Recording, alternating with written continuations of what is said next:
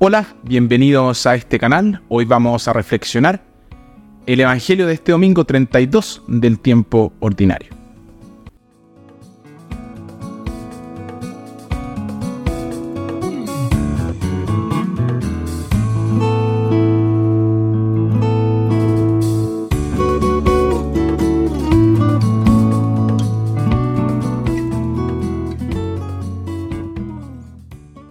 Nuestra primera lectura tomada del libro de sabiduría. Esta canta la alabanza de la sabiduría que pueden encontrar todos aquellos que la buscan. Nuestra segunda lectura tomada de la, primera a tesalonicense. San Pablo consuela a sus conversos en Tesalónica, preocupados por la suerte de sus seres queridos que han muerto antes del regreso del Señor. Y nuestro Evangelio tomado de Mateo, una historia que nos insta a permanecer despiertos porque no sabemos el día ni la hora de la venida del Señor.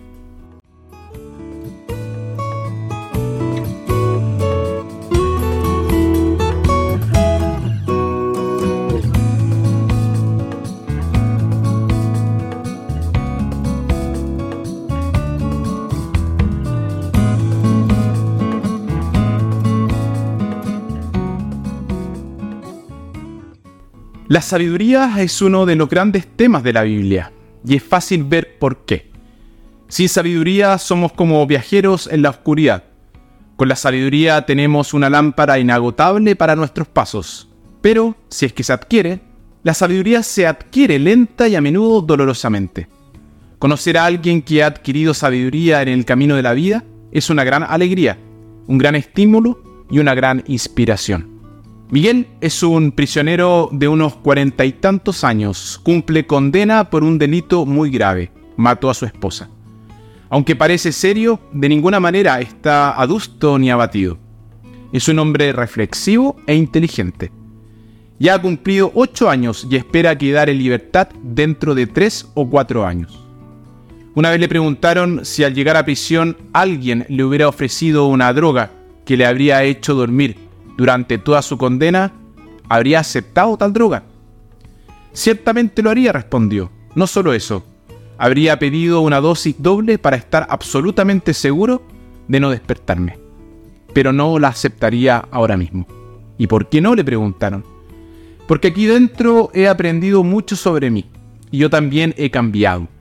Ahora soy un hombre más humilde y espero que más sabio se puede ver por qué inicialmente habría tomado la droga. Estaba avergonzado por lo que había hecho y quería que la tierra se lo tragara. Pero ahora se dio cuenta de que tomar la droga habría sido desperdiciar toda la experiencia. Como las tontas damas de honor, habría dormido toda su vida. Dormir habría cortado su sentencia y la habría hecho más llevadera pero se dio cuenta de que no era algo que se pudiera pasar por alto a la ligera y sin dolor. Había que vivirlo, lenta y deliberadamente, paso a paso, día a día. Ayudó que Miguel fuera un creyente que asistiera a la iglesia con regularidad. Durante todos esos años oscuros, nunca perdió la fe en Dios.